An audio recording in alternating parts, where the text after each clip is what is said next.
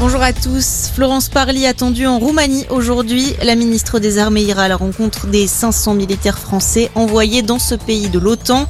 La Roumanie qui est également survolée par des chasseurs français depuis le porte-avions Charles de Gaulle, actuellement au large de Chypre. Et au 11e jour du conflit en Ukraine, Mariupol est toujours sous blocus des forces russes. Après l'annonce d'un cessez-le-feu et de la mise en place de couloirs humanitaires, le Kremlin a finalement fait marche arrière hier. Les bombardements de la ville ont repris en fin de journée L'offensive russe qui se poursuit également à Kiev, à Kharkiv et à Mykolaiv. Demain, les délégations russes et ukrainiennes vont se rencontrer pour la troisième fois. En attendant, Vladimir Poutine hausse le ton face aux pays occidentaux. Le président russe a déclaré que la création d'une zone d'exclusion aérienne mettrait les pays impliqués dans la catégorie des co-belligérants. Une mesure réclamée par le président Volodymyr Zelensky qui impliquerait une intervention directe de l'OTAN dans le ciel ukrainien. L'OTAN qui a d'ailleurs déjà rejeté cette solution. De son côté, Vladimir Poutine a également menacé l'Ukraine de la priver de son statut d'État.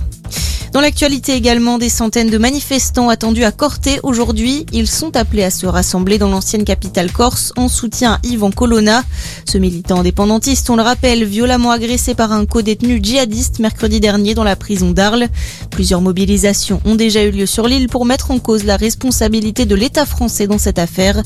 Le parquet national antiterroriste doit s'exprimer aujourd'hui sur le sujet. À Pékin, la France remporte une troisième médaille. Marie Baucher a décroché l'argent cette nuit à l'épreuve de Super G aux Jeux paralympiques d'hiver. En revanche, à l'épreuve masculine déficient visuel, Yacinthe Deleplace a manqué le podium de quelques dixièmes.